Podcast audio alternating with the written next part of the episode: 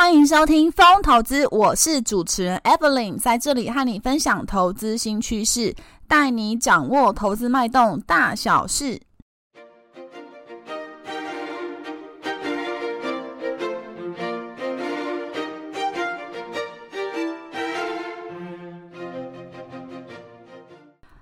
Hello，大家好，欢迎回到风投资。风投资目前在 Apple Podcast、Mr. Boss、Google Podcast 等平台都有上架哦。有定时聆听的听众朋友们，谢谢你们的支持哦。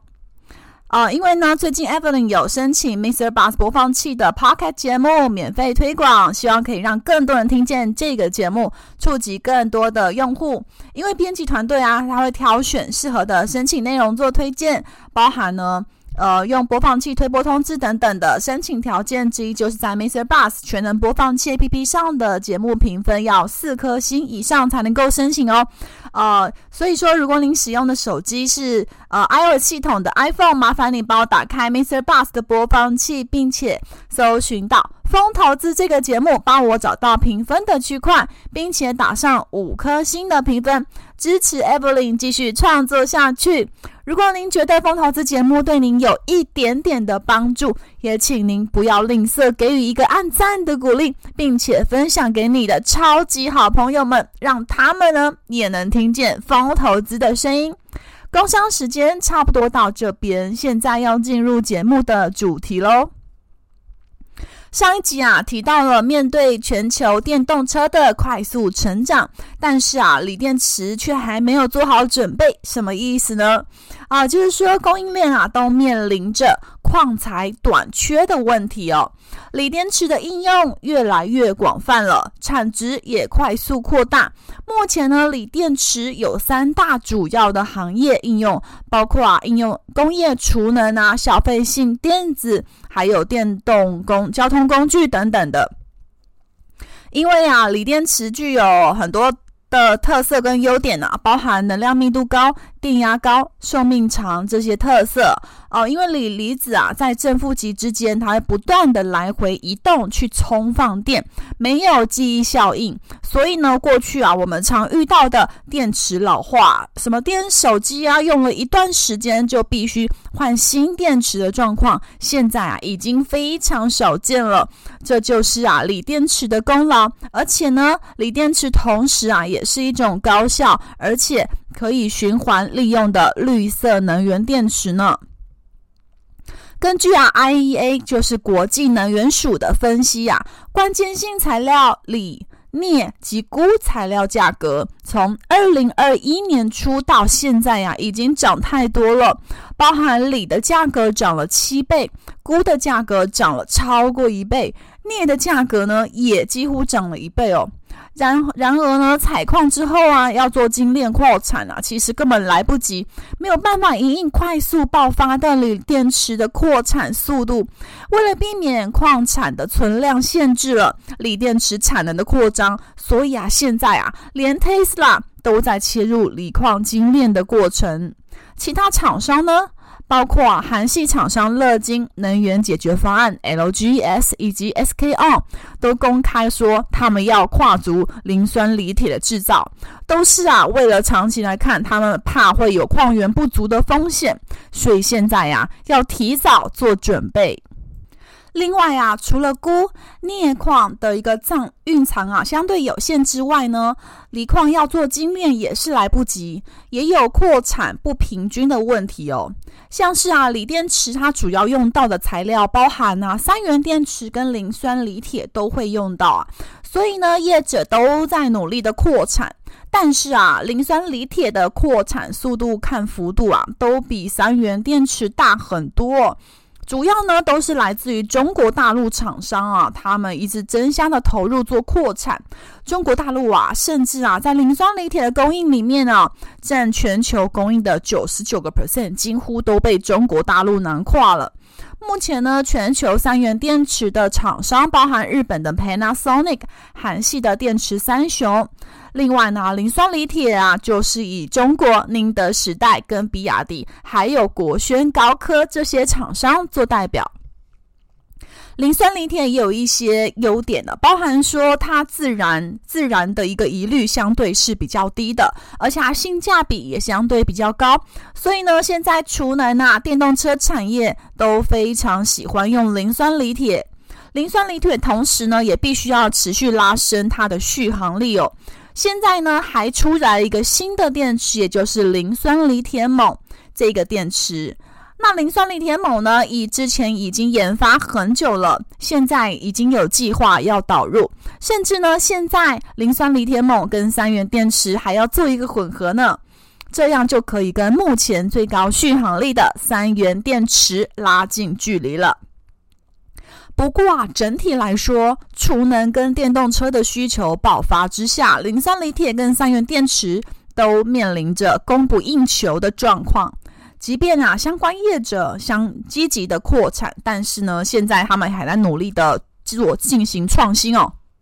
这样子啊，才能够去提升能量密度的表现。尤其啊，现在更加短缺的是三元电池哦。例如说，现在钴跟镍的矿藏蕴藏量根本就不够，所以长期啊，要供应三元电池，稳定度来说是有困难的，而且也很难去压低成本。毕竟啊，钴跟镍很难取得，因此价格也居高不下。根据啊 QY Research Korea 预测啊，全球锂电池设备的市场有机会呢，从二零二零年的四十五亿美金成长到二零二七年的一百五十九亿美金啊，这个每年平均的成长幅度大概是落在二十 percent。过去啊，电池设备呢都是以亚洲为中心，快速的成长，但是啊，未来五到六年哦。这个阵营就会转移到欧洲跟北美市场的需求也会同步成长了。为什么呢？尤其啊，现在欧盟还在推行全球电池，至少以后呢要有两成五一定要在欧洲自己的境内生产。那什么时候要达到呢？目标呢达成时间是二零三零年哦。也就是说，要比二零二零年的时候要成长八倍才能够达到全球电池至少要有两成五是在欧盟欧洲地区生产，那这会带动了欧洲电动车的的一个电池市场是快速的成长，有机会啊，从二零二一年的八十二吉瓦成长到二零二六年的四百一十吉瓦，那年成长率呢，大概是达到三十八 percent。那现在呢，全球电池的设备市场来说的话，大概主要就是南韩跟中国的竞争是非常的激烈。那我们看这全球电池设备厂里面呢，前十大里面大概就有三家是南韩，哦，另外五家来自于中国，所以几乎呢就是被南韩跟中国所囊括。我们看现在呢，中国的电池设备厂，它目前呢很努力，想要追赶南韩的一个水准。哦，那所以呢是非常积极的在提升他们的技术能力。我们看到前十大电池设备业者，他们主要生产的产品有包含像是镀膜啊、绕线啊，以及分条跟分级等等的设备哦，都是主要是前十大所生产的。那现在呢，随着电动车需求不断的在增加当中啊，亚洲、欧洲跟北美这些地区也在不断的增加设立工厂当中，相关呢的设备需求也跟着持续的增加。现在呢，欧洲业者就必须持续的大规模进行一个投资，投资他们的设备，这样才能进军电池市场。也就是说，二零二零年以来啊，非常多的电池业者现在呢，陆续的成立了以后呢，就要加快投资他们的一个设备哦，包含呢电极制成的设备啊、混合设备啊、充放电的设备以及检测设备这几个领域都要投资下去。南韩呢，电池设备业者，包含呢就是呃，他们都有跟乐金的能源解决方案的 LGES，还有三星的 SDI 以及 SKR 合作的经验。所以呢，现在呢，他们呢，呃，都被欧洲业者积极的去积极的去谈合作，而且啊，从二零二二年开始啊，南韩电池设备业者也呃接连的跟瑞典、法国、英国、挪威这些厂商签署了设备供应合约。那合约的金额呢也非常庞大，包含呢到数十亿韩元到这个数千亿韩元之间。那我们可以看到呢，我们可以看到这意味着，全球呢充电电池市场是非常在热烈的发展当中哦。再加上啊，现在欧盟因为它也在推行呢，全球电池要在境内的发展，所以呢，这大大增加了电池设备的需求哦，也给予了南韩电池设备业者他要抢占欧洲市场的好机会哦。因为呢，南韩的电池设备业者他们长期以来呢是供应这个南韩电池三雄，他们已经累积了非常长久以来的技术竞争力哦。所以呢，他也获得了欧洲业者很高度的关注，像是啊，南韩电池检测设备厂这个 Hana Technology，呃，就希望说要去做扩产的动作，这样子就可以让营收持续的创新高。那 Hana Technology，它正式也跟欧洲车厂进行合作了。哦，目前呢，它也计划透过跟福斯汽车、呃，这个 Volkswagen 等整车的业者合作之后呢，去扩大它的接单的能量。那我们摊开全球锂电池的市场来看的话，我们可以看到。呃，日本、韩国、中国这些亚洲的业者，不管呢、是锂电池的材料的生产跟设备啊，都有主导的优势。所以啊，欧洲、美国都希望可以摆脱对亚洲高度的依赖，可以呢自己就拥有电池的生产链。那自制率拉升之后，就可以建立一个非常完整的生产聚落，就更加的稳健了。不过啊，亚洲的材料跟设备制造来说，已经有相当高的比例是在自制了，而且制造规模也是有一定的规模存在。所以呢，欧洲如果想要自己投入设备自制的话呢，恐怕没有这么容易哦。更何况呢，中国、韩国锂电池厂商在欧洲也有生产的据点，也不见得呢，他们非得要跟欧洲设备厂拉货不可哦。不过呢，欧洲也不是完全没有自己的优点啦。欧洲呢的一个设备厂来说呢，呃，他们的他们有一个出海口很广阔的优点哦。因为呢，这个长久历史发展以来啊，欧洲的品牌车厂呃真的是非常多，像是福斯啊、戴姆勒、B N W、雷诺啊、Stellantis 这些都是在欧洲发迹。因此呢，一旦建立好自己的锂电池生产，要找到呢，这个客户的就不是什么问题啊。像是啊，福斯汽车跟 Bosch 也都规划，他们要合资建立锂电池的设备厂。这么一来，就可以支援电池跟系统制造商升级跟维护啊。不管呢是生产成本或是技术方面，都可以有机会啊，拥有最先进的锂电池设备。福斯汽车旗下就有六家子公司啊。如果呢，他福斯就自己拥有锂电池厂的设备，诶，就可以呢直接供应给旗下六家公司，而且呢不止如此哦，还可以服务欧洲其他品牌的车厂以及锂电池厂，完全呢在地化的供应锂电池哦。Volkswagen 福斯汽车，它也投资瑞典的一家电池制造商。哦，那最近呢也达成了一个协议，也就是说，希望可以在葡萄牙新建啊、全欧洲最大的整合锂转化的工厂。哦，这样呢，他希望可以确保啊，欧洲可以掌握未来不能够或缺的电池制造的供应方面。预期啊，之后如果要生产制造锂电池设备啊，欧系厂商。呃，可能相对它必须啊，在技术上面可以制造一些差异化，这样可以跟呃亚洲的厂商，呃已经发展非常成熟的亚洲厂商，呃有一个区别哦、追赶速度来说的话，这样子才会呢，呃也可以比过往来的更快。我们预计啊，以后亚洲跟欧洲这些生产的厂商，可能竞争的会越来越激烈哦。那欧洲呢，电池的制造业也会一路的从设备延伸到原材料的端，这样就可以为欧洲提供一条路，可以呢供给生产电池关键材料所需要的原材料了。锂电池呢，它其实是电动车最关键的零组件哦，也是呢影响成本最重要、最重要的环节之一。同时呢，也制造了电池这个污染跟能源消耗的问题哦。所以呢，也就是电动车环保诉求最被诟病的部分就是锂电池了。那现在呢，很多汽车制造商啊，现在也要去担心哦，锂电池跟关键原材料如果供应不足怎么办？哦，特别呢是现在啊，电动车的需求已经大大超出了车厂的预期哦。所以呢，现在很多的车厂哦，传统的车厂更多的会跟半导体的制造商去结盟啊，寻求呢这个车用晶片的供货，至少这一块长期要可以稳定下去哦。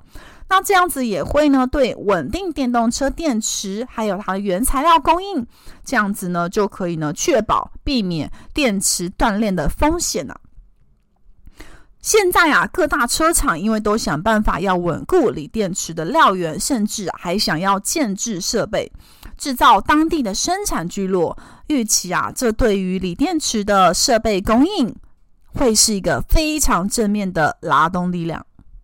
节目在接近尾声的这里呢，呃，我准备呢要念出几则听众的一个留言呐、啊，因为最近呢。呃，随着 Evelyn 持续的录制风投资的节目啊，也持续的有收到听众对于我们节目内容的留言。那 Evelyn 决定呢，在节目当中统一的做回复，也非常谢谢听众的一个回馈哦。那第一则呢，留言是关于第十二集，也就是呢，呃，还没买防疫保单吗？一张保单为产险业投下震撼弹哦。哦，那这边的一个听众留言是说，第十二集的资料搜集很齐全，原来保险公司的理赔率是这样来的。哦，关于呢这一集哦，其实呢，Evelyn 呃那时候呢，其实有找了呃最近的一些财经时事的题目，有想说要做什么样的内容来做探讨。啊、因为呢，呃，疫情因为今年一直在延烧嘛，那其实呢，Evelyn 身边有不少的同事啊、朋友，呃，也有去去保这个防疫保单，包含呢前阵子也有，呃，业务员也有跟这个 Evelyn 这边想要做接洽啊。不过说，嗯、呃，不过说随着这个确诊率，因为现在是越来越高嘛，那那时候其实呃。案例的人数一直在提升当中，因此呢，关于这个，我就想到说，可以去连接到呃股市上面啊，关于这个类股上面的分析，所以呢，呃，也看了一些财经杂志，那最后决定做这一集。那当然也是呃搜集了蛮多的资料，那有些资料其实也是刺激的资料，呃，也不是 Evelyn，呃，就是从。最原本的那种田野调查开始搜集的啊，有些也是旁征博引，呃，这个杂志或者是我看到的研究报告的一些呃一些整理。不过我觉得这个观点呢是非常值得去值得去参考的，那是非常不错的一个非常不错的一个内容啊。呃艾弗林自己看了也觉得这非常的不错，呃，所以说也是。呃，谢谢听众的一个支持。那第二则留言是提到啊，这个呃定期定额的优缺点都介绍得很清楚哦。这个应该指的是第十集，定期定额存股是个好主意吗？定期定额适合我吗？哦，那这边呢，呃，这边呢，因为我想说投资的部分啊，很多呃很多这个呃小资族或者是呃就是上班族啊，其实。呃，大部分其实都会从定期定额做着手，那因此呢，我想说可以专门就定期定额开一集说明，这样可以对呃想要对投资呃有一个入手有一个概念，甚至想要进入投资大门的听众来说呢，可以直接点选这一集是蛮方便的哦，所以这边算是一个整理的一个部分。好，再来是下一则留言呢、是。第八集马基维利的君王论对企业管理有什么启示？听众的留言是说这一集真有意思，还可以听历史哦。呃，因为 Evelyn 还蛮喜欢看书的，所以那时候看了马基维利的君王论哦。主要是，嗯、呃，Evelyn 的朋友有跟我说，呃，因为那时候我对于呃管理的部分有一些困扰，然后那时候一直都就是非常的。呃，烦恼说要怎么样去，怎么样去激励我的同事，或者怎么样的去，呃，让这个整个公司的公司的一个工作的向心力啊，或士气可以更加高昂。那那时候朋友就建议我说，你可以去看《君王论》里面对于管理上面会有很多启发，所以我就就开始看完了这本。那这本其实真的是给我很大的震撼，所以我也是蛮推荐听众朋友可以去翻阅这本书哦。如果说你要想要从事管理职，或是呃之后呃就算不是要从事管理职，也可以呃就是尝试站在管理者的角度去看这本书。其实我觉得换位思考对于对于自己在呃求这个职涯发展来说，其实是房产非常的有帮助啊！不知不觉已经讲完三则留言，好像已经过了蛮多时间。呃，那我们就分享留言到这边。那其他的分的留言，我会在下一集这边陆陆续续再跟大家分享哦。那这边就是本集车厂确保料源供应，锂电池设备商有福了内容哦。